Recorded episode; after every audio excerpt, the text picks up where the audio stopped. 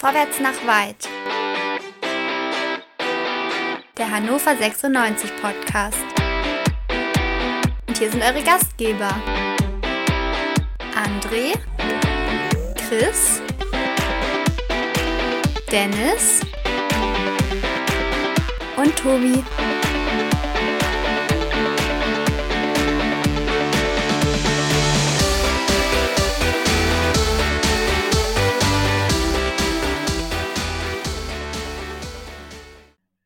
Wir warten diesmal nicht bis zu einer Aufnahme nach dem Spiel, bis zu einem Quick and Dirty. Nein, liebe Freundinnen und liebe Freunde, wir sind mitten in der Woche einmal wieder für euch da, denn einiges ist passiert bei Hannover 96. Darüber wollen wir reden unter dem Motto Frühjahrsputz im August. Herzlich willkommen zu einer neuen Ausgabe Vorwärts nach weit dem Hannover 96 Podcast hier bei meinsportpodcast.de. Chris und André sind mit dabei. Männer, es ist viel passiert bei Hannover 96. Wir haben zwei Neuzugänge zu begrüßen. Hannover 96 verpflichtet zum einen den Innenverteidiger Luca Kreins. Luca Kreins kommt von Frosinone.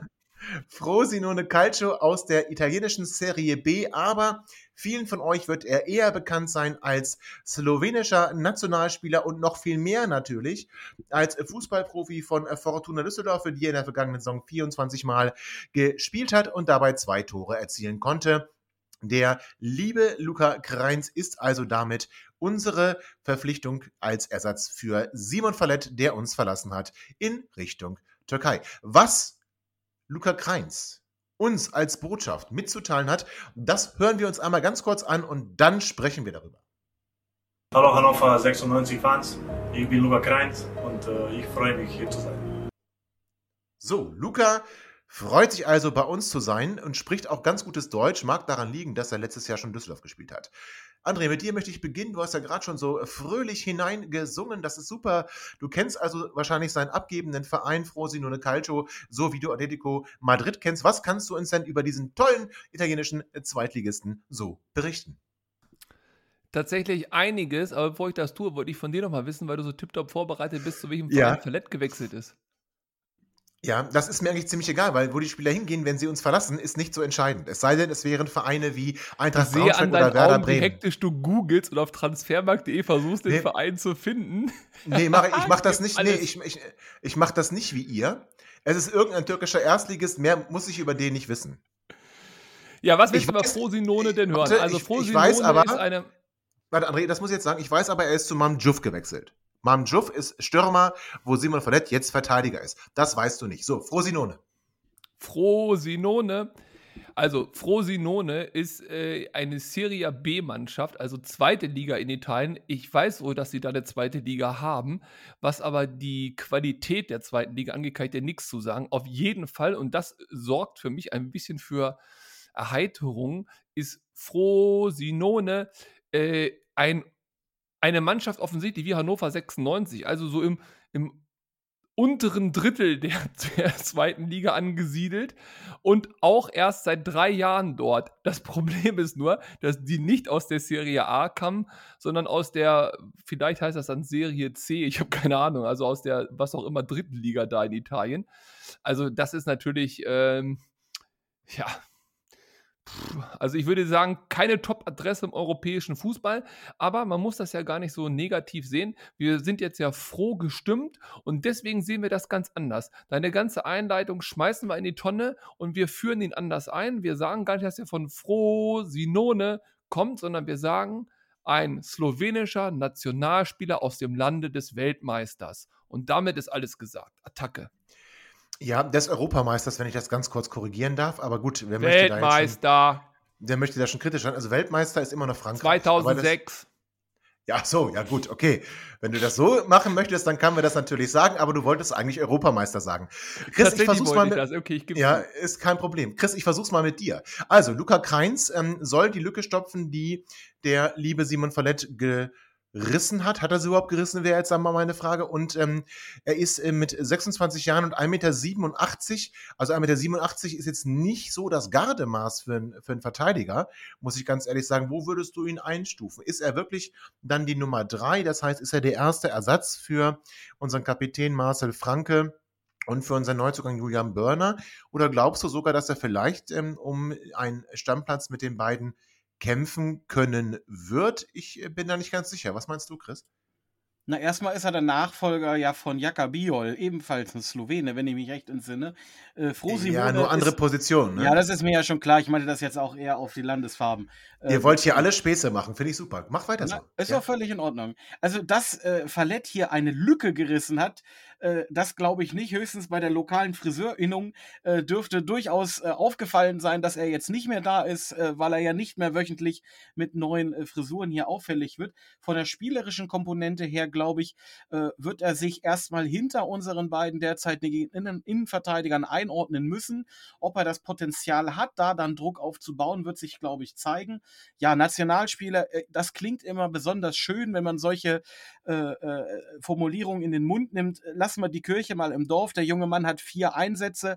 Der erste war 2015, der letzte war 2018 im Oktober und äh, es gab insgesamt zwei Einsätze, die überhaupt mal so in die Ecke von 90 Minuten gegangen sind. Einmal gegen Schweden, einmal gegen Weißrussland. Ähm, also da würde ich jetzt nicht, also zu viel äh, äh Augenmerk auf die Formulierung des Nationalspielers äh, legen wollen. Ja, ich meine, Ron-Robert Zieler als Weltmeister hat kein Spiel bei der WM gemacht. Also so in die Kategorie würde ich es ungefähr schieben. Äh, machen wir ihn jetzt aber nicht schlechter, als er ist. Also 24 Spiele für Fortuna Düsseldorf in der vergangenen Saison.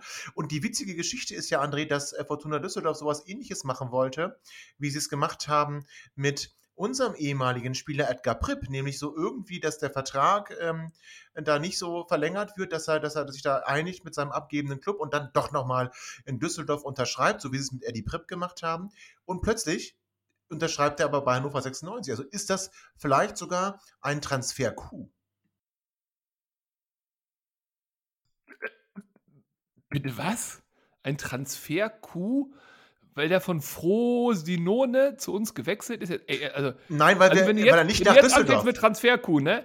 Der letzte Königstransfer, den wir hatten, das war du, Messi. wenn du ja. jetzt hier anfängst mit so einer Geschichte, ne? Ganz ehrlich, also, nee, also Nee, aber guck mal, also ich meine, er hat nicht bei Düsseldorf auf. unterschrieben, die ihn ja augenscheinlich auch haben wollten. Also, Reiß dich zusammen. Naja, also wollen wir nicht schlechter machen, als er ist. Also ich glaube, äh, auch wenn du sagst, Chris äh, Simon verletzt, das ist keine Lücke, die da gerissen wird. Er war immerhin im Mannschaftsrat gewählt. Finde ich ein bisschen irritierend nach der Geschichte der letzten Saison, aber gut, er war Teil des Mannschaftsrates, also hat er vielleicht doch eine kleine Lücke hinterlassen. Den Platz hat er sich hart, den hat er sich hart erkämpft. Ja, ja, ja, im, im, im Infight mit äh, Genki Haraguchi, liebe Grüße nach Berlin. Er spielt übrigens gerade mit Union, nicht? So, ähm, aber davon Später auch nicht mehr, davon nie wieder mehr. André, also das heißt, du findest also das, äh, klar, Transfer Q war jetzt ein bisschen übertrieben, ist auch nicht der Königstransfer, ich glaube, da sind wir uns alle einig, aber ich finde, ein ähm, Spieler im guten Fußballeralter mit Erfahrung in der zweiten Liga, ohne dass er Ablöse kostet, ich bewerte das positiv. Das ist ja die Frage, was du haben möchtest. Wenn du einen Ergänzungsspieler haben möchtest, sprich einen Spieler für den Kaderplatz 13 bis 16, 17, äh, dann würde ich sagen, kann man mit so einem Transfer nichts falsch machen. Ich glaube, das sollte der hinbekommen. Wenn du den natürlich jetzt mehr oder weniger perspektivisch in drei Spielen für die Stammelf einplanst, dann würde ich sagen, mutiger Coup, das muss natürlich dann klappen. Ja, ja aber der, der Bedarf, also, der Bedarf besteht ja gar nicht, dass wir jemanden, also wir, wir haben ja zwei gute Innenverteidiger und ich glaube nicht, dass der Spieler jetzt verpflichtet wurde, weil er einen von den beiden auf jeden Fall diesen Platz streitig machen muss. Wenn er sich zu einer guten Option entwickelt oder noch mehr, dann ist das schön, aber ich glaube wirklich, dass das ist es erstmal ein reiner Ergänzungsspieler in der Situation. Und dann ist das auch absolut in Ordnung und ich finde, dann kann auch ein Spieler, der von Frosinone aus der zweiten italienischen Liga kommt, völlig ausreichen. Aber von Q Transfer-Q. Also nee, ich glaube, wir meine, sprechen heute im Laufe ja. der Sendung noch über einen Transfer-Q. Ich greife nicht vor, aber der ist es nicht. Gut, aber was ihr beide da so ein bisschen außer Acht lasst, ist die Tatsache, dass der Luca Kreins auch als linker Verteidiger eingesetzt werden kann und da ab und an auch schon gespielt hat, auch bei Fortuna Düsseldorf schon linker Verteidiger gespielt hat. Und was wir nicht vergessen dürfen, ist, dass Niki Hult immer noch mit dem Knie laboriert. Das heißt, ähm, jetzt können wir natürlich sagen, gut, ähm, Dem hat das ordentlich gemacht gegen, gegen, gegen Heidenheim und ähm, hat da auf der linken Seite jetzt keine großen Fehler fabriziert. Aber was ich äh, gut finde, ist, dass wir sowohl mit Yannick Dehm, der dann auch Seymour Ruya auf rechts ersetzen kann und eben jedenfalls auch ähm, Niklas Hult auf links ersetzen kann, jetzt mit dem Luca Kreins auch noch einen Spieler haben, der ebenfalls links verteidigen kann. Und diese Kaderposition war ja dann doch ähm, eher nicht besetzt. Von daher finde ich, das lasst ihr so ein bisschen außer Acht. Chris, verteidige dich. Ich würde mich freuen, wenn auf links zumindest äh, kurze Spielanteile in der laufenden Saison auch mal der Eichhorn bekommen würde. Ähm, das ist definitiv keiner, den man fest in eine Kaderplanung einbinden kann als Ersatzspieler. Aber so, so ganz optionslos, zumindest kurzfristig, sind wir da nicht. Ja, jetzt, äh, also Vergleich, also Kreins äh, vom Niveau mit Nein, äh, natürlich. Eichhorn. Ach, natürlich nicht. Aber ich wollte halt nur sagen, wir haben durchaus auch noch jemanden, äh, der schon mal auf dieser Position gespielt hat. Zwar nicht in dieser Klasse, der aber durchaus sich mit der Position auskennt und dem man, ehe man da ein, äh, was weiß ich, ein, ein, ein komplett positionsfremden einsetzen müsste, ähm, den man zumindest da auch mal gegen einen schwächeren Gegner ausprobieren könnte. Ja, aber vielleicht ist das jetzt die Möglichkeit, dass äh, Philipp Ochs nicht mehr links hinten verteidigen muss. Und ich fand äh, Philipp Ochs deutlich besser in der Offensive, André. Wie beurteilst du äh, das? Dürft ihr noch eine Frage an Chris stellen? Ja? Welche schwächeren Gegner meint ihr denn? Lass mich doch jetzt nicht so auflaufen. Ich habe gedacht, ich komme damit jetzt hier einmal durch, zumal du es gerade so abwesend ausgesehen hast. Ich meine, Na, wir haben doch. An, wir haben doch einen schwächeren, ja, aber wir haben doch einen schwächeren Gegner vor der Brust mit Darmstadt 98. Also das ist ja nun kein, kein starker Gegner. Das ist eine Thekentruppe, ja. würde man fast sagen, oder? Ja, da müssten sie aufsteigen. Das halte ich erstmal für ausgeschlossen. Also halten wir fest, Luca Kreins, mit dem hat man jetzt nicht viel falsch gemacht, hat keine Ablöse gekostet, macht vielleicht ein bisschen Druck auf die beiden Innenverteidiger. Ich glaube nicht, dass er an Marcel Frank und äh, Julian Börner vorbeikommt. Dafür haben sich beide schon ganz gut eingespielt. Börner äh, überzeugt mich jedes Mal mehr. Aber was ich halt eben tatsächlich gut finde an diesem Transfer ist, er hat nichts gekostet und er kann auch links spielen und hat mit Fortuna Düsseldorf eine ganz ordentliche Runde gespielt in der vergangenen Saison und Düsseldorf wollte ihn immerhin wieder haben.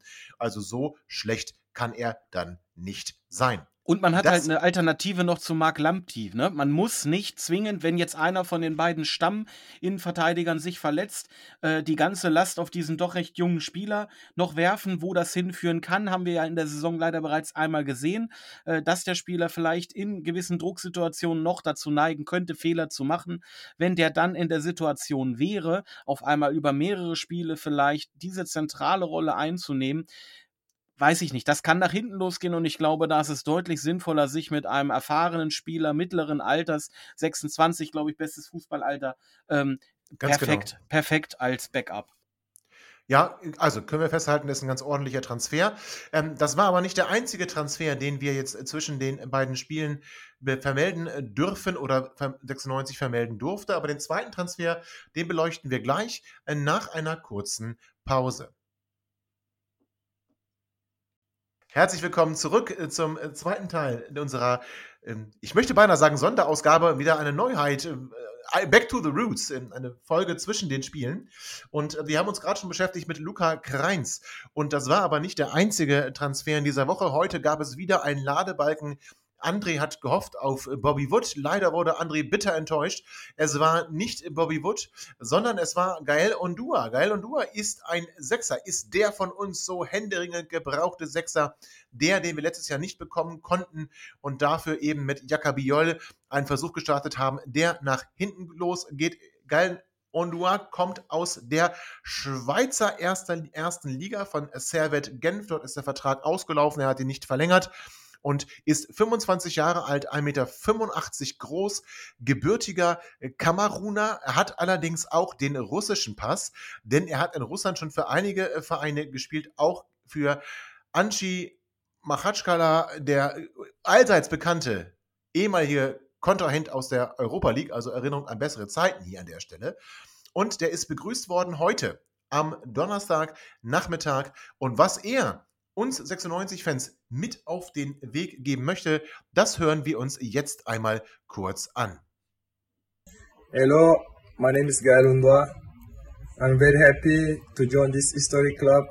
I will do my best to defend our color, the team and for you fans. Thank you. Ja, also, er sagt Thank you. Ich weiß nicht ganz genau wofür, Aber äh, André, vielleicht weißt du es. Dass wir ihn aus Russland geholt haben, sagt er sicherlich Danke. Denn wir haben sehr gute Erfahrungen gemacht mit Spielern, die wir aus Russland geholt haben. Äh, ich würde an dieser Stelle sogar sagen, um dich da mal zu zitieren, also das ist ja ein Transfer-Coup. Ja, äh, wir haben ihn aus der Schweiz geholt. Also ich bin jetzt noch nicht ganz äh, firm und habe die Nachrichten heute noch nicht geschaut, aber ich hoffe, dass die Schweiz jetzt nicht zum russischen Staatsgebiet gehört. Doch, aber ich glaube schon. Der Lenin kam auch Ja. aus der Schweiz. Ja, das stimmt. Lenin kam aus der Schweiz und wie wir alle wissen, ähm, ähm, kommt Boris Jelzin eigentlich aus Washington DC. So haben wir das auch abgehandelt. Also er kommt aus der Schweiz, André. Aber natürlich hat er lange in Russland gespielt und wahrscheinlich hast du recht, er hatte Angst, zurück nach Russland zu müssen. Deswegen ist So. er dankbar, dass wir ihn jetzt nach Hannover geholt haben. Und das freut mich natürlich sehr, dass er unsere Farben verteidigen möchte und gleich das Wappen in der Hand gehabt hat in seiner Grußbotschaft. Ähm, solche Spieler Aber ganz, mögen ganz wir kurz, mal, du mal ganz kurz ernst, er- ernst ne? das ist jetzt ja unser, in Anführungszeichen, Königstransfer, ja. Das ist der Sechser, auf den wir hier seit Wochen warten, der uns angekündigt worden ist, wo Bedarf bestand, wo man sich sehr genau den Markt angeguckt hat, wo man sich sehr genau äh, festgelegt hat, der Schuss, der jetzt sitzen muss, das ist er. Und daran muss er sich messen lassen. Und seid mir nicht böse, ich wünsche ihm alles Glück dieser Welt und, und, und möge er bei 96 der größte Sechser aller Zeiten werden. Der Grösexas oder so. Aber Servette Genf und Vertrag läuft aus und puh, also das klingt doch komisch, oder Leute? Der hat Ja, ja wie, wie Timo Hübers übrigens, ja. ja, aber bei Timo, ja, mag sein, aber bei Timo Hübers, äh, okay, vielleicht ist das ähnlich gelagert, aber da habe ich vielleicht noch eine andere Intention, äh, könnte ich da entdecken. Aber der hatte in der Hinrunde eigentlich ganz gut gespielt, äh, hatte auch öfter mal ein Löbchen bekommen und hat nach der Rückrunde komplett abgebaut, war da völlig abgeschrieben. Da frage ich Mhm. mich immer, was war denn da los? Er wollte im Winter wechseln. Er wollte im Winter wechseln, durfte nicht. Also du meinst, es ist eigentlich ein Top-Spieler und Servette ist nur ein bisschen eingeschnappt und wir haben jetzt quasi den Schnapper geholt. Nee, hier. Nee, nee, ich finde eigentlich, äh, nee, das würde ich sogar als Kritikpunkt nehmen. Wenn ein Spieler sich hängen lässt, weil er nicht wechseln darf, ist das für mich eher ein Spieler, den wir hier nicht Ja. brauchen. Ja, Ja. aber grundsätzlich, wir, also das Schöne ist ja, wenn man diese ganzen Phrasen immer so nimmt, die gesagt werden, äh, so hat Jan Zimmermann heute über die Verpflichtung gesagt, äh, wir haben am Ende Geduld gebraucht. Das Warten hat sich ausgezahlt. Wir bekommen mit ihm den Spieler, auf den wir uns frühzeitig festgelegt hatten. Grenzt dann gleich ein, er muss jetzt erstmal ankommen und sich eingewöhnen und dabei werden wir ihm alle helfen. Also für mich, äh, Chris, vielleicht kannst du es verstehen, aber wenn wir uns früh auf ihn festgelegt hatten, worauf ähm, mussten wir jetzt genau warten? Ja, versteht man nicht. Zumindest nicht, wenn es sich um einen vereinslosen Spieler handelt, worauf man da jetzt genau warten musste, warum man da nicht bereits äh, ein paar Wochen früher zum Vertragsabschluss gekommen ist. Ähm, ich bin übrigens sehr beeindruckt davon, wie du es geschafft hast, den russischen äh, Verein ähm, unfallfrei auszusprechen. Wenn ich in die Vereinshistorie gucke, gibt es da noch das eine oder andere, wo ich dich am liebsten auch mal fragen würde, ob du mir das mal kurz vorlesen kannst. Ich sehe da was aus der Ukraine, Zorja, Lugansk oder so ähnlich. Ja, ist auf jeden Fall schon erfahren, war in der dänischen Liga. Und Ich was man ja dir, sagen muss, ZSK Moskau 2. ja, danke, das ist noch ein bisschen älter, aber vielen Dank. Ähm, wenn man sich den reinen Marktwert vom Spieler anguckt, zweieinhalb Millionen Marktwert, äh, ist, glaube ich, einer der äh, höchsten Marktwerte gewesen, die aktuell auf dem äh, vereinslosen äh, Und, und stieg von Jahr zu. Jahr. Und Richtig. stieg von Jahr zu Jahr. Also das heißt, er muss ja eine Leistungsentwicklung Ist momentan auch tatsächlich auf seinem absoluten Höhepunkt äh, der Wertigkeit. Ähm, spricht also dafür, dass es sich tatsächlich um einen an für sich guten Spieler handelt. Ja, man sollte auf jeden Fall kritisch äh, im Auge behalten, ob das eventuell eine Charakterschwäche ist, wenn jemand ähm, seine Leistung oder in seiner Leistung abfällt, wenn er seinen Wechselwunsch nicht erfüllt bekommt. Aber so auf dem Papier, ja, auch mir tut's leid, dass er jetzt einem wahnsinnigen Druck ausgesetzt ist, weil hier alle von ihm erwarten, dass er einschlägt wie eine Bombe und wir haben ja alle auf ihn gewartet. Er ist mit 1,85 Meter definitiv der Hühne in unserem Mittelfeld aktuell. Aber wie gesagt, wir werden ihm Zeit geben müssen und dann schauen wir mal, was daraus werden kann. Aber das ist doch Er schon ein ist Problem, jung. André, oder? Er ist André- jung, er kann einen Ja. Kaiser verdrängen, also ihm stehen ja hier bei uns alle Muss. Türen offen. Und Das, ganz kann, ehrlich, das, wenn er können, jetzt, das hätten aber auch andere gekonnt. ja, und wenn er jetzt 2,5 Millionen wert ist, können wir nächste Woche noch nach Bremen verkaufen. Ist doch alles toppi. Ja, jetzt greifst du langsam doch vor. Nein, was ich, was ich Ich? sagen möchte, ist, also wenn wir uns früh auf ihn festgelegt haben ähm, und jetzt die Situation aber haben, dass wir ja schon, ich sag mal, ein paar Wochen sowohl Saisonvorbereitung als auch schon Liga hinter uns haben und geil vereinslos war, ist das ja wieder so eine Nummer wie mit Patrick Tumessi, der sich da ja super fit gehalten hat und irgendwie ein halbes Jahr brauchte, bis er mal 90, bis er überhaupt mal von der einen Ecke des Platzes zur anderen laufen konnte. Also ich das ist wieder so eine Nummer. Ich finde, wenn man, ich glaube halt nicht, dass wir uns auf ihn festgelegt haben. Also das möchte ich mal ganz klar betonen, weil dann, dann, dann holst du ihn entweder sofort, weil er ja Zeit braucht, ähm, aber du holst ja nicht einen Spieler nach vier Spieltagen, der jetzt längere Wochen nicht im Training war, nicht im Mannschaftstraining war, keine Spielpraxis hatte.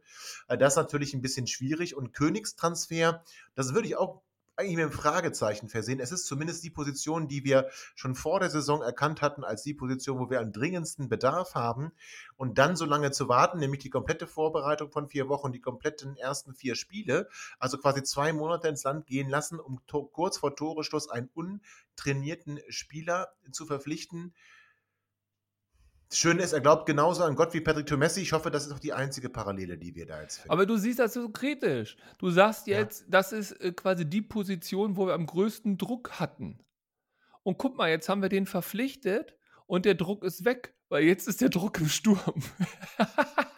Jetzt, also, du, du wirst nicht müde. Nicht du wirst, lassen, ne? Nee, Meine Du wirst nicht müde, André, du wirst nicht müde. Also, wir bleiben jetzt erstmal im defensiven Mittelfeld.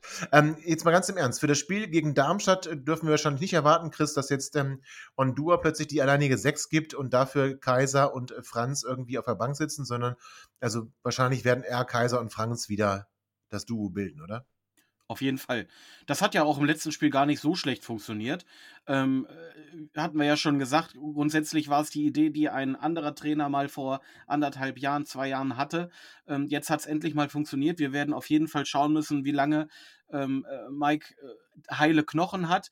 Und wenn die Zeit so lange reicht, dass äh, der äh, äh, Ondua bis dahin Schritt für Schritt an die, an die Liga, an die Mannschaft herangeführt werden kann, sich die ersten Minuten holen kann, dann, dann ist das erstmal ausreichend, glaube ich. André, bitte. Tats ja, tatsächlich hätte ich da noch einen klitzekleinen Einwurf, wenn ich dürfte. Und zwar, was mir auffällt, ist, ihr redet jetzt äh, darüber, dass er als alleinigen Sechser zukünftig, wenn dann fit ist und gedöns mal spielen könnte. Ich kann mir auch vorstellen, dass das einer ist für eine Doppelsechs. Und zwar aus folgendem Grund. Er ist groß und die anderen sind klein. Das heißt, dann hast du auf jeden Fall schon mal einen, den du in die Kopfballduelle bei langen Bällen, Torwartabschlag vom Gegner und so weiter stellen kannst. Du hast einen Linksfuß mit ihm bekommen in den Kader. Ähm, und hast damit ja auch den Vorteil, dass du da eine gewisse Flexibilität in der Zentrale aufbauen kannst. Also ich finde, also ich bin mir nicht sicher, ob wirklich die Idee mit einer alleinigen Sechs bei Zimmermann da ist. Falls ist sie wirklich, tatsächlich? Ja, Zimbo ja, spielt mit alleiniger so, Sechs. Aber der Spieler riecht nach Doppelsechs das sei mal dahingestellt. Also Zimbo, äh, ganz klar präferiert er dann ein System mit einer, mit einer alleinigen Sechs. Und ähm, ich bin auch sehr gespannt. Also ob jetzt äh, Ondua der Spieler ist, der das ähm, ausfüllen kann, das wird es sicherlich zeigen. Ich bin aber erstmal, also ich habe mich natürlich eben relativ kritisch angehört, das muss ich ja auch zugeben, aber ähm, es hätte uns schlimmer treffen können, nämlich dass überhaupt gar keiner kommt und wir sagen, wir vertrauen auf den Kader und wir sind der Überzeugung, dass wir mit diesen Spielern auch den nächsten Schritt gehen können. Jetzt haben wir einen Spieler, der sich vielleicht noch so ein bisschen entwickeln kann, der auch Mitte 20 ist, das heißt da noch nicht, ähm, hoffentlich noch nicht im, am Zenit, äh, Chris, ne? das hoffe ich, dass da so seine ähm, Marktwerte noch weiter steigen und wir vielleicht mit ihm nochmal die dicke Mark machen werden oder eben die größere Erfolge äh, feiern werden. Geben wir ihm aber die Chance, hier anzukommen und erwarten sich gleich Wunderdinge von ihm. Ich bin erstmal es hätte Schlimmere gehen können. Ich kannte ihn nicht, sage ich euch ganz ehrlich. Ich habe den Namen auch vorher nie gehört, also außer den letzten Tagen, wo er nur darauf gewartet wurde, dass es vermeldet wird. Und bin da erstmal positiv gespannt. Und jeder Spieler, der hier ähm, einen anderen Spieler, nämlich ähm, Dominik Kaiser, auf die Bank verdrängt oder vielleicht sogar aus dem Kader schmeißt, der ist mir erstmal prinzipiell herzlich willkommen. Aber André hat das jetzt schon mehrfach versucht zu platzieren. Hier sind schon mehrfach die Worte Bremen gefallen, Königstransfer, Sturm und Druck. Ähm, jetzt können wir also nicht länger warten. Wir müssen jetzt. Jetzt greif bitte nicht vor. Jetzt lass uns ja. mal hier schön nach der Reihe machen. Jetzt warte und gedulde dich mal ein bisschen. Wir haben gehört von Hannover 96 vor, ich sag mal, zwei Wochen ungefähr ging das los, dass wir ja noch einen Spieler verpflichten wollen. Dann hieß es, wir wollen noch zwei verpflichten, wurde schnell auf drei hochgeschraubt Und jetzt geisterte sogar die Zahl 4 durch die Gegend. Jetzt haben wir ja die zwei von dir eben benannten gekauft. Ich genau, weiß, was jetzt weiter passiert, ja, aber du, jetzt, lass uns den Block aber trotzdem einmal schließen, weil, also Ondua haben wir abgeschlossen. Deswegen jetzt kommen wir zu dem Block, was noch passiert ist und was das für bedeutet und welche Zahlenspiele da im Hintergrund gelaufen sind. Und das machen wir aber alles gleich wieder einmal nach einer kurzen Pause. Und ich habe es eben vergessen zu sagen, stellt mal kurz die, die Musik leiser, wollte ich gerade sagen. Dreht den Ton ein bisschen runter, damit euch jetzt nicht gleich die Trommelfälle rausplatzen. Sollte es Spots oder auch Ankündigungen von meinsportpodcast.de geben. Herzlich willkommen zurück zum dritten Teil der Sendung Vorwärts nach weit zwischen den Spielen gegen Heidenheim und in Darmstadt zum Frühjahrspots im August. Gesprochen haben wir über Luca Kreins, unsere Neuverpflichtung in der Innenverteidigung, über Geil und Dua, unsere Neuverpflichtung in dem defensiven Mittelfeld. Und jetzt kommt das Zahlenspiel, was André gerade schon angefangen hat. Führ das doch noch einmal fort, weil dann kannst du mich perfekt überleiten zu dem, worum es jetzt gehen soll. Das weiß ich ja noch gar nicht. Ist ja eine Zukunft. Ich weiß ja nicht, auf was du hinaus möchtest. Aber Vier Spieler sollten kommen, das war die letzte Information vom äh, Kind, Mann und Gedöns. Und zwei sind schon da, also haben wir noch zwei sozusagen über. Und was ich jetzt nicht verstehe, ist, wenn man sagt, wir wollen x Spieler dazu holen, dann bedeutet das ja, dass man mehr haben möchte als jetzt. Also angenommen, ich sage, ich möchte noch einen Spieler holen und ich habe 15 Spieler, dann würde ich dann nachher davon ausgehen, dass ich 16 haben möchte. Das Problem ist nur, dass wir die ganze Zeit Spieler abgeben. Also wir geben ja mehr Spieler ab, als wir holen. Jetzt frage ich mich, wenn gesagt wird, wir wollen vier Spieler holen und diese beiden, die jetzt ja gekommen sind, sind ja da. So, heißt das, wir holen jetzt noch zwei oder wird jetzt alles gegeneinander verrechnet, sodass am Ende immer noch vier mehr da sind? Warum frage ich das? Also, Fallett zum Beispiel ist gegangen und du hast es ja gerade gesagt, ein 1 zu 1 Ersatz, sage ich mal, ist gekommen. Das ist doch aber für mich jetzt in der Logik noch nicht ein Spieler mehr, sondern es ist ja erstmal nur der Ersatzmann von eben exakt den Spieler, den wir vorher abgegeben haben. Warum auch immer, aus guten Gründen, sportlich, menschlich, ganz egal. So, und ich frage mich wirklich, wo will dieser Verein hin? Denn es ist doch entscheidend, mit was für einer Kadergröße mit was für einer Qualität, mit was für einer Ausrichtung du in so ein Transferfenster rein und am Ende wieder rausgehen willst. Wir haben, bevor wir jetzt auf deinen Spieler kommen, den du auch gleich noch ansprichst, der ja auch wieder ein, eine Nachverpflichtung nach sich ziehen muss, so hoffe ich zumindest ganz, ganz stark. Wir haben ja mehr Spieler abgegeben als bekommen. Aktuell stand jetzt. Und das irritiert mich doch wirklich sehr, weil ja. der Eindruck vermittelt wird, dass wir mehr Spieler und neue Spieler dazu bekommen haben, das ist Quatsch. Und tatsächlich haben wir auf einmal einen echten Umbruch. Wir haben neun Spieler aus der letzten Saison abgegeben. Die ganzen Jugendspieler zähle ich jetzt mal nicht. Wir haben neun Spieler abgegeben, die mehr oder weniger bei uns gespielt haben. Und wir haben jetzt, glaube ich, schon acht oder so, wenn man Zieler dazu zählt, auch neun hinzubekommen. Das ist schon relativ hohe Fluktuation, ohne dass wir einen Sprung nach vorne gemacht haben. Ja, den Sprung nach vorne quantitativ vielleicht nicht. Äh, qualitativ lässt sich ja nochmal drüber streiten. Aber deine ganze Theorie basiert ja darauf, wenn ähm, das gesagt worden äh, sein müsste, dass wir vier zusätzliche Spieler ähm, holen wollen. Das habe ich aber nicht vernommen. Ich habe es schon vernommen, dass dann irgendwann wir holen noch vier Spieler. Nee, nee, heißt nee, aber nicht, heißt aber nicht wir holen noch vier Spieler dazu. Doch, das heißt doch, es ja Martin nicht Kind hat gesagt, Martin Kind hat gesagt und der Mann auch, dass sie sich jetzt, das war letzte Woche, dass sie sich jetzt überlegen, noch einen offensiven Spieler zu holen. Möglicherweise einen Stürmer, möglicherweise einen Flügelspieler. So. Und wenn jetzt, du kommst ja gleich dazu, ein Stürmer Hannover 96 verlassen sollte in den Norden der Republik, zum Beispiel, dann würde das ja bedeuten, der Bedarf ist ja immer noch da von diesem offensiven Flügelspieler, von dem gesprochen wird, plus du brauchst einen Ersatz für den Stürmer Herrn Duxch. Kommst ja gleich zu, greife ich nicht vor. Das heißt, nee, du musst doch einen mehr holen. Nicht zwingend. Also offensiven Spieler haben wir ja in der letzten Saison, äh, letzte Saison, in der letzten Woche verpflichtet mit Maximilian Bayer von, äh, von der TSG Hoffenheim, der ja auch debütiert hat. Wir hatten ihn jetzt gar nicht dazu gratuliert. Also jetzt nachträglich, Maxi, äh, herzlichen Glückwunsch zu deinem Debüt für Hannover 96 im Spiel gegen Heidenheim. Zwei Minuten durftest du mitspielen, hast auch gleich ein bisschen gewirbelt. So, das heißt, das ist ja schon ein zusätzlicher Spieler. Aber doch nicht im Und Vorgriff auf den Abgang. Im Vorwurf auf den Abgang mit Sicherheit nicht. Das war der Spieler, den man zusätzlich verpflichten wollte. Jetzt ist aber folgende Situation eingetreten. Wir hatten es in der letzten Woche ja vernehmen, äh, vernehmen können, dass äh, Werder Bremen Interesse hat an Marvin Duksch. Es hieß zunächst einmal, Hannover 96 verkauft Marvin Duksch nicht. Ähm, damals war sogar die, von den Worten die Rede, wir haben Transfererlöse nicht eingeplant, wir, wir, wir brauchen sie nicht. Dann spielt Marvin Duksch gegen Heidenheim und ähm, Plötzlich ist nach dem Spiel alles ganz anders. Es kommt wieder ein bisschen Fahrt in die ganze Geschichte. Unterm Strich hat Marvin Duksch Hannover 96 in Richtung Werder Bremen verlassen und wechselt damit, wie er sagte, zu einem Bundesligisten, einem Champions-Ligisten. Ja, gut, das ist natürlich vielleicht ähm, Marketing-Sprech, aber überflüssig, aber auch nicht der Rede wert, möchte ich mal sagen. Ähm, das heißt, Marvin Duksch hat uns verlassen. Jetzt könnte man sagen, oh wei, oh wei, Jetzt kann man aber auch sagen, Werder Bremen war so blöd. 3,2 Millionen Garantiesumme, steigerbar auf 3,8 Millionen, je nachdem, ob Werder Bremen aufsteigt und wie erfolgreich Marvin Duck spielt, ähm, für Marvin Duck zu bezahlen, der in sein letztes, in seinem, nicht in sein letztes Vertragsjahr geht, in seinem letzten Vertragsjahr ist. Das heißt, 3,2 Millionen in der doch von allen so ähm, immer wieder herangeführten schweren Corona-Zeit, wo Ablösesummen eigentlich fast der Vergangenheit anhören, angehören. Jetzt liest man aber auch aus Spanien 160 Millionen Angebote. Also ist ja die Frage, wie sehr sind wirklich ähm, Ablösesummen in der Vergangenheit zu finden. Also äh, nichtsdestotrotz, ich finde, die Summe, die wir einstreichen für Marvin Duksch, müsste einen fast dazu verleiten, Frank Baumann zu gratulieren. Und das ist sicherlich kein Lob aus Hannover.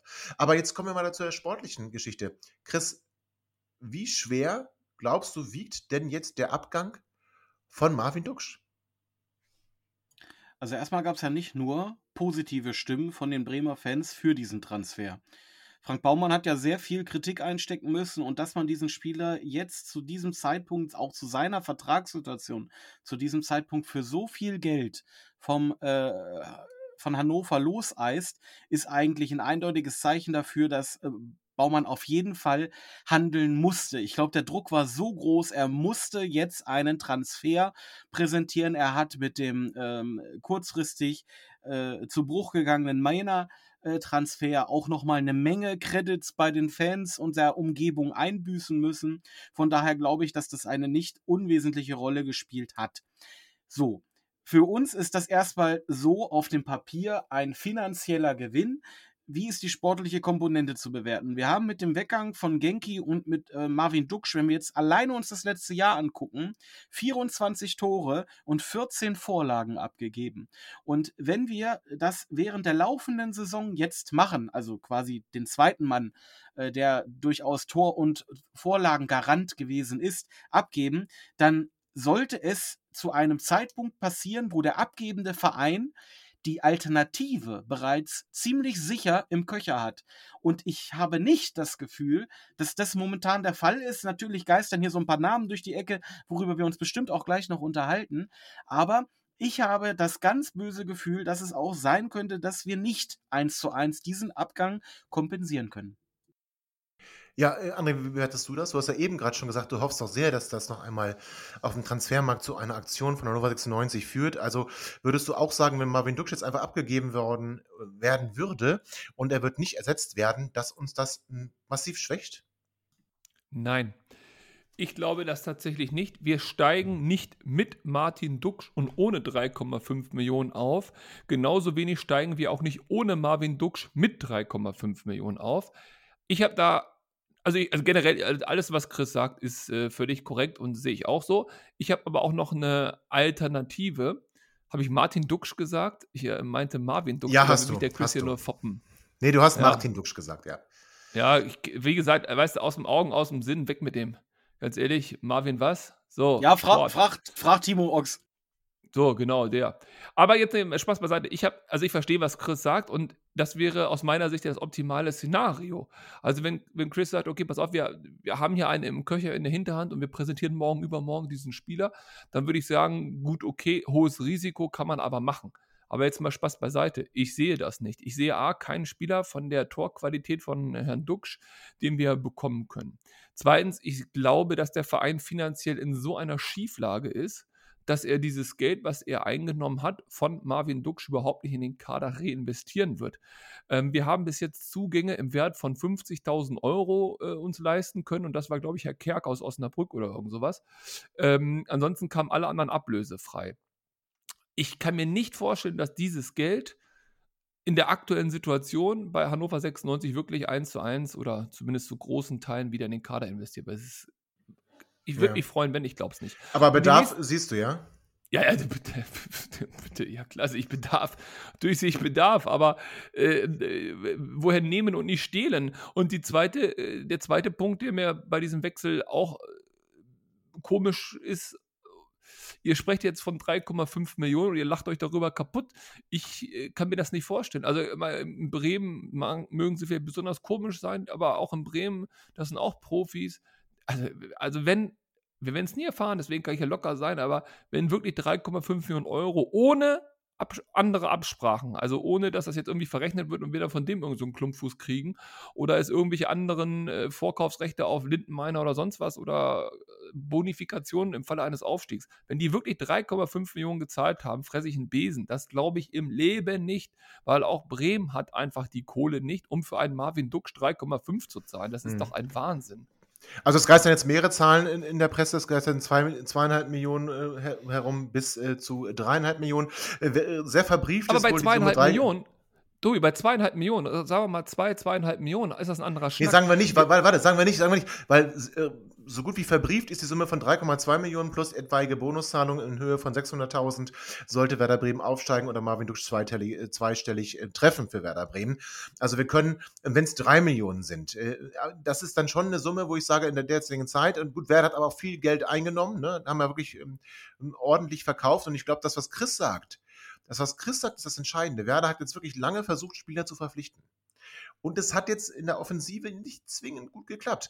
Und dann ist der Druck halt wirklich irgendwann so groß, wenn du auch so einen beschissenen Saisonstart hattest wie Werder, ähm, dass du einfach dann einen Spieler nehmen musst. Und äh, wenn dann halt Hannover 96 vielleicht ganz clever verhandelt hat ähm, und dann ja auch einen Spieler abgibt, ich meine, das dürfen wir jetzt auch alles nicht vergessen. Ähm, ich weiß, Marvin Duksch wird von vielen kritisch gesehen, aber wir dürfen bitte eins nicht vergessen, er hat für uns immer verlässlich getroffen. Und ähm, er hat auch viele äh, Torchancen vergeben und auch in Bremen hätten wir gewinnen können, wenn er etwas zielsicherer gewesen wäre.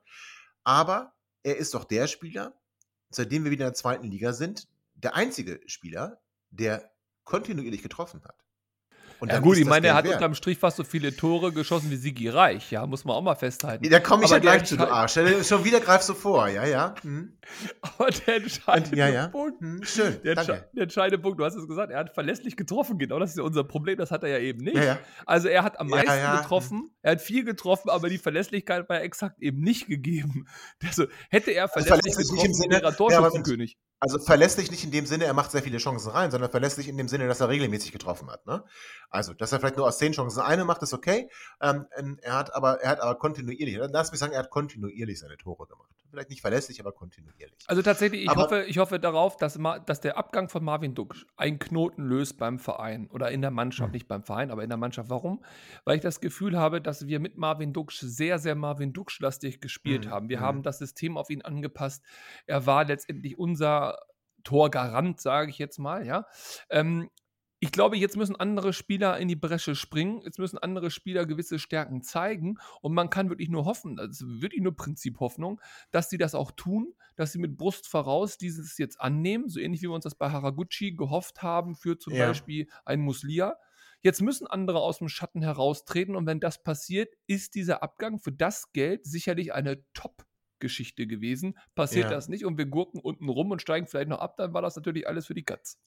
Ja, das, was du sagst, ist natürlich genau richtig. Und eins müssen wir auch festhalten, dass ähm, Marvin Duksch hat immer so ein gewisses Fleckma an den Tag gelegt. Ich erinnere mich an seine erste Saison, wo immer über die Körpersprache diskutiert wurde, wenn es dann auch mit, der, mit, der, mit den Toren nicht so geklappt hat. Also die Mannschaft war sehr abhängig von Marvin Duksch, war auch sehr abhängig von der Laune von Marvin Duksch. Es kann also eine Chance sein, aber, und jetzt kommen wir zu den nackten Zahlen, äh, liebe Freundinnen und Freunde. Marvin Duksch hat für Hannover 96 in 66 Spielen in der zweiten Liga 31 Treffer erzielt. Wenn wir jetzt mal auf die Rekordtorschützen von Hannover 96 in der zweiten Liga schauen, dann ist Marvin Duksch mit seinen 31 Treffern der neuntbeste Torschütze in der zweiten Liga, den Hannover 96 jemals hatte und torgleich mit Daniel Stendel. Der brauchte aber für seine 31 Tore 95 Spiele.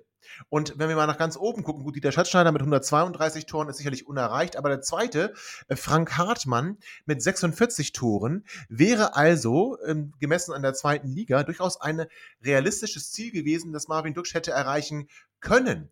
Und Sigi Reich ähm, hat 35 Tore geschossen und liegt damit auf Platz 4. Also du hast recht, er hat fast so viele Tore geschossen wie Sigi Reich. Messen wir ihn jetzt aber mal an der Torquote. Dann kommt er einem Mann fast identisch nahe, nämlich Jan Simak, unseren Aufstiegsgaranten 2002. Jan Simak hat in 58 Spielen 27 Tore erzielt und hat damit eine Torquote von 0,47 Tore pro Spiel. Marvin Duksch mit seinen 66 Spielen 31 Toren hat eine Torquote von 0,47. Das heißt identisch. Die beiden sind von den Leistungen her identisch, von der Torquote her identisch. Und dann muss man doch ganz ehrlich sagen, ist das ein Verlust? Jetzt werden sich viele fragen, ja, was ist denn mit Didi Yakunan, was ist denn mit Moa Abdelaue? Ja, das war halt in der ersten Liga, aber Didi hat zum Beispiel 40 Tore in 132 Spielen, Torquote von 0,3 Toren pro Spiel. Moa Abdelaue hat 30 äh, Tore in 57 Spielen, hm, nicht falsch, er hat 29 Tore in 80 Spielen, eine Torquote von 0,36. Also selbst da ist Marvin Duksch von der Torquote her besser als die beiden Spieler und ist von der Torquote her in der ersten Liga, ich betone das, in der ersten Liga, der drittbeste Torschütze von Hannover 96, beste Torquote ähm, gemessen jetzt mal an der ersten Liga äh, für Hannover 96 hat niemand Geringeres als ähm, der liebe Ferdinand Keller, der 39 Tore in 61 Spielen geschossen hat. Also auch nur wenig mehr. Und davor ist dann auch noch der liebe Freddy Bobic mit seinen 14 Toren in 27 Spielen. Was ich damit sagen will, ist. Dass du unterschlägst, du unterschlägst aber bitteschön den großartigen, die Legende, den unfassbaren Josep Skopler. Der du hat in 57 recht, Spielen 30 Buden 30 gemacht. Tore du, erzählt, das stimmt. Und ganz ehrlich, das, das, den hast du noch live erlebt. Also, wenn, dass du den jetzt vergessen hast, mal. Ja. Ich weiß, also ich auf jeden Fall, ich, ich, weiß auf jeden Fall jetzt, warum wir vorhin so lange warten mussten mit dem Anfang dieser Sendung, weil du dir so viele Sachen da rausgesucht und rausgeschrieben hast. Also, lieber Tobi, also, es tut mir, Tobi, du meinst. Tobi, es tut mir leid. Aber wenn ich in 20 oder wenn wir uns jetzt hier in 20 Jahren, wenn wir alle drei so Mitte 40 sind, wenn wir uns also dann ihr, hier, nee, ihr seid dann in Rente. Wenn ihr wir uns dann ja, wenn wir uns dann hier zusammensetzen und sagen, weißt du noch, der Simak, ich habe die starke Befürchtung, dass die Erinnerung dann nicht ist, äh, ah, der Simak, das war doch nix, weißt du noch, der Duxch. Also ich habe durchaus positivere äh, Erinnerungen und Gedanken, äh, die ich mit dem Namen Jan Simak in Verbindung bringe und ich bewerte seine äh, Quote auch deutlich anders und das liegt nicht nur daran, dass es ihm deutlich schwerer gefallen ist, morgens pünktlich aufzustehen ja. oder den Ball nicht nur doppelt zu sehen. Ja, du hast ja recht, aber ich will mal die nackten Zahlen sagen, natürlich, dass wir hier einen immensen Verlust erlitten haben und dass Marvin Duxch tatsächlich in dieser Saison hätte zwei bester Torschütze von Hannover 96 in der zweiten Liga überhaupt hätte werden können. Also das muss man halt auch mal ins Feld führen. Nichtsdestotrotz, ich bin zufrieden mit diesem Transfer. Was wir jetzt für Möglichkeiten haben, ob wir damit rechnen können, dass vielleicht vor Samstag noch ein Spieler zu uns transferiert wird und wir einen neuen Stürmer vorstellen können oder nicht, das besprechen wir gleich nach einer kurzen Pause. So, herzlich willkommen zurück zum jetzt letzten Teil des Frühjahrsputzes im August. Gefühlt ist es schon Herbst, wenn ich rausgucke und wenn ich die Temperaturen so ähm, empfinde, dann ist es wirklich wie im Herbst. Also Frühjahrsputz im Herbst könnte man auch sagen. Hannover 96 gibt also Marvin Duksch ab. Ähm, André hat gesagt, wir haben da dringenden Bedarf. Äh, schauen wir doch aber mal in unseren Kader. Schauen wir doch mal, was wir in der Offensive für Spieler haben. Wir haben da vor allem, vor allem Hendrik Weidand. Hendrik Weidand, äh, Siegtorschütze, beim 1 zu 0 gegen den ersten FC Heidenheim. Damit also der letzte Torschütze von Hannover 96 in der zweiten Bundesliga. Wir haben da außerdem Valmir Soleimani. Valmir Soleimani von Kenan Kotschak bei Waldhof Mannheim losgeeist. Auch der wäre doch vielleicht sicherlich jemand, dem man dann diese Rolle, wenn man nur mit einem Stürmer spielen möchte, angedeihen lassen könnte. Oder Maximilian Bayer, jetzt gerade erst dazu gekommen. Sind das nicht Namen, wo man sagen kann, ach, was brauchen wir denn einen neuen Stürmer? Tobi, was hast du getrunken? Tats Tatsächlich glaube ich, den, also äh, die Tatsache, dass wir jetzt im Mittelfeld, vor allen Dingen auf den Außen, andere Optionen haben als letztes Jahr, äh, spricht definitiv dafür, dass man äh, Valier Soleimani jetzt wieder als Mittelstürmer einsetzen könnte oder dass das durchaus eine Idee sein könnte. Und ich habe tatsächlich die Befürchtung, dass man dann sagt, weißt du was, dem schneiden wir einfach die Haare, dem Dumbuya kleben wir einen falschen Schnauzbart an und dann schauen wir mal, ob wir den nicht als neuen Spieler irgendwie durchdrücken können. Wir haben es ja auch schon gehabt in der Vergangenheit, dass uns Spieler, die länger verletzt gewesen sind, dann als quasi Neuzugang in die Wiege gelegt werden sollen. Ich glaube, bei äh, Frankie Evina hatten wir das auch schon mal, dass dieser Satz gefallen ist, wo er dann rechtzeitig zu einer Rückrunde wieder fit wurde, bevor er sich dann wieder erneut verletzte, wie auch jetzt wieder. Ne? Aber ich glaube nicht, dass da viel viel passieren wird und dass Suleimani definitiv wieder eine Option für den Sturm sein könnte. Ja, sein muss. Also ich meine, äh, aber nicht muss, weil er so gut ist, sondern einfach, weil wir sonst keinen haben. Also wir gehen das mal durch. Du hast ja gerade die Namen genannt. Wir sehen ja auch noch Spieler, die wir abgeben. Also entweder geben wir noch einen Dumboya ab oder ein, ein, ein Tumessi oder irgendwie, also einer von denen wird mit Sicherheit noch abgegeben werden. Ich kann mir nicht vorstellen, dass wir mit beiden durch die Saison gehen oder dass, wenn wir das tun würden, dass die überhaupt auf re realistische Einsatzzeiten kommen. Also die können wir ja schon mal direkt geistig streichen, die werden uns in keiner Sekunde weiterhelfen. So, dann hast du, ich glaube, mit Hendrik Weidern unser Nummer 1 Stürmer jetzt aktuell im Moment.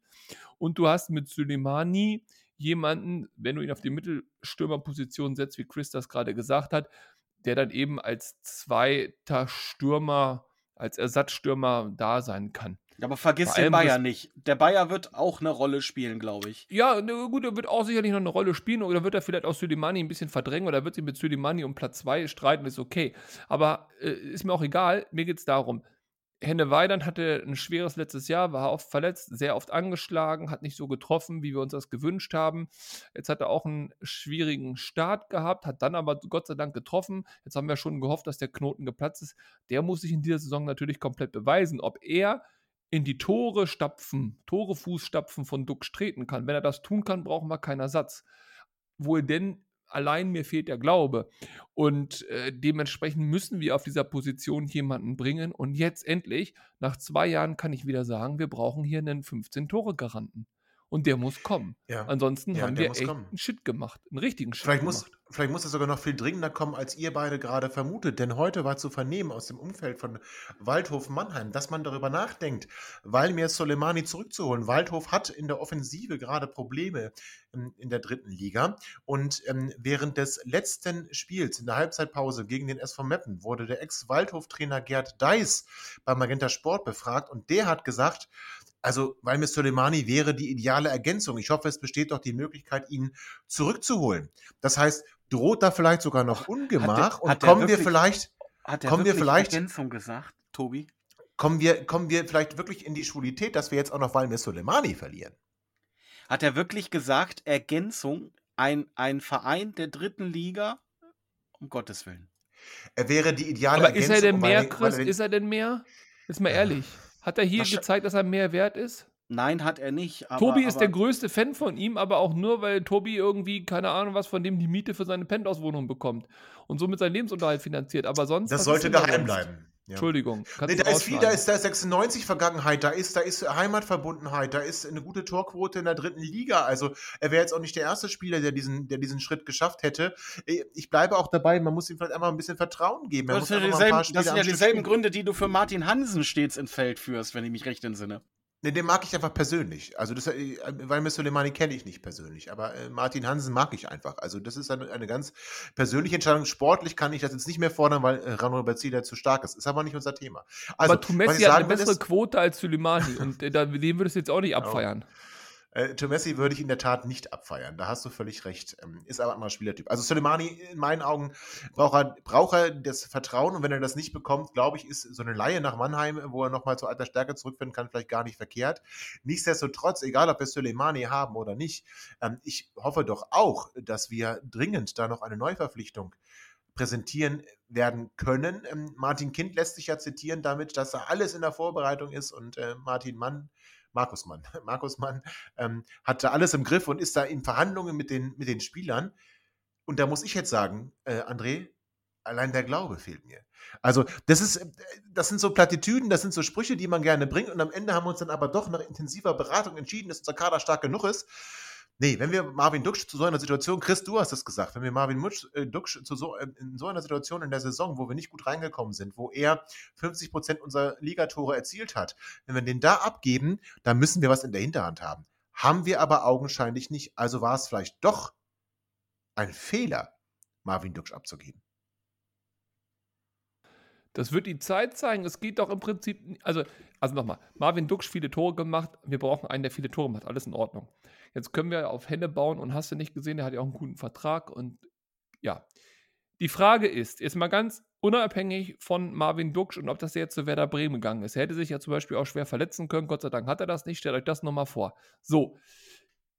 Müssen wir am dritten, jetzt am vierten Spieltag diese Position von den Toren her adäquat ersetzen oder reicht die Qualität im Kader, ja oder nein? Rückblickend zur letzten Saison. Ohne Marvin Duksch und seine Tore. Sie reicht nicht. Ach du Scheiße. Ja. So, warum sollte das in diesem Jahr besser werden? Zumal Genki Haraguchi, viele Vorlagen, Chris hat es gesagt, fehlt.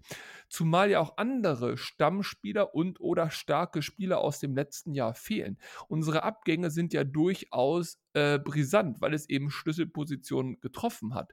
Also auch da nochmal ganz kurz der Hinweis, wir haben ja auch einen zentralen Mittelfeldspieler abgegeben, der eine stabile Leistung gezeigt hat. Ja, gut, er war nur auf, auf Leihbasis da, aber ja trotz alledem. Jetzt muss ja erstmal der neue defensive Mittelfeldspieler, wir haben ja vorhin drüber gesprochen, das erstmal auffangen und, und äh, belegen. Muslia ist bis jetzt im Beweis schuldig geblieben, dass er in die Fußstapfen von zum Beispiel Haraguchi treten kann. Äh, Linden Meiner ist immer noch nicht der Unterschiedsspieler, den wir uns vielleicht in dieser Saison erhofft haben, im Vergleich zur letzten Saison, wo er das halt auch nicht sein konnte. So, im Moment sehe ich einfach nicht mehr Qualität in diesem Kader als in letzter Saison, als wir hatten. Und dann noch Duxch zu verlieren und dann nicht sofort, auch für die Psychologie, für die Fans, für die Mannschaft und für uns hier im Podcast, nicht sofort einen mehr als adäquaten Ersatz zu zeigen und aus dem Hut zu zaubern, macht mir Sorge. Und ich weiß nicht, wo der herkommen soll. Ich weiß nicht, wo der 15 Tore Garant Liga 2, perspektivisch vielleicht sogar noch ein bisschen besser oben, eine Liga drüber auch spielen könnend, herkommen soll. Welcher Spieler auf dem deutschen Fußballmarkt soll das bitte sein? Die Frage ist ja, was ist das Ziel der Saison? Wenn man wirklich dem Trainer vorhat, die Zeit zu geben, die Mannschaft zu bauen, ein System zu entwickeln und zu sagen, wir nehmen dafür in Kauf, dass wir diese äh, Saison im absoluten Mittelmaß abschließen, es aber schaffen, ein Team zu bilden, was wir über die Saison hinaus zusammenhalten, und dann in der neuen Saison bewerten können, ähm, wo fehlt uns punktuell noch das Mühe, was wir investieren Aber müssen. wie oft wollen wir das denn noch warte. machen? Ja, das haben wir noch gar nicht gemacht. Weil das stimmt wir, ja nicht. Weil wir regelmäßig Spieler leihen, die uns dann ein, zwei Jahre vielleicht helfen, im Ansatz irgendwas zu finden und dann gehen und dann haben wir an dieser Stelle wieder ein Loch. Ich hätte mir Aber Chris- gewünscht, ich hätte mir gewünscht, dass man Jaka Biol über die Saison versucht hinaus auf Leihbasis versteht sich nochmal zu halten, um zu gucken, okay, dieser Spieler kennt sich mittlerweile in der Liga aus, der hat da gespielt, der kennt Teile der Mannschaft und dann hätten wir eine wichtige Komponente früh geklärt und früh geregelt. Wahrscheinlich muss, äh, hat, ist bei ZSK Moskau keiner mehr ans Telefon gegangen, nachdem Martin Kind sein erstes Angebot oder sein Gegenangebot für die kokettierten 5 Millionen, die man da haben wollte, äh, abgegeben hat. Ich hätte es mir sehr gewünscht und ich hoffe, dass das tatsächlich das Konzept ist, dem Mann, der, der Mannschaft und dem Trainer die Zeit zu geben und dann zu sagen, okay, im nächsten Jahr kann man einen Versuch starten und Mittel, die man bis dahin generiert hat, nimmt man dann, um an diesen bestimmten Stellen gezielt, qualitativ hochwertig zu investieren. Wir haben Ich ja schließlich dagegen. auch. Ja, ka- kannst du gerne machen. Dann mach. Ja, ich halte dagegen. Ich sage dir eins, äh, Mannschaften wie Kräuter Fürth, die sich über Jahre eingespielt haben, die sich immer wieder punktuell verstärkt haben, haben auch nicht Schlüsselpositionen im Kader völlig offen gelassen und versucht, das aus Bordmitteln irgendwie wieder zu kompensieren.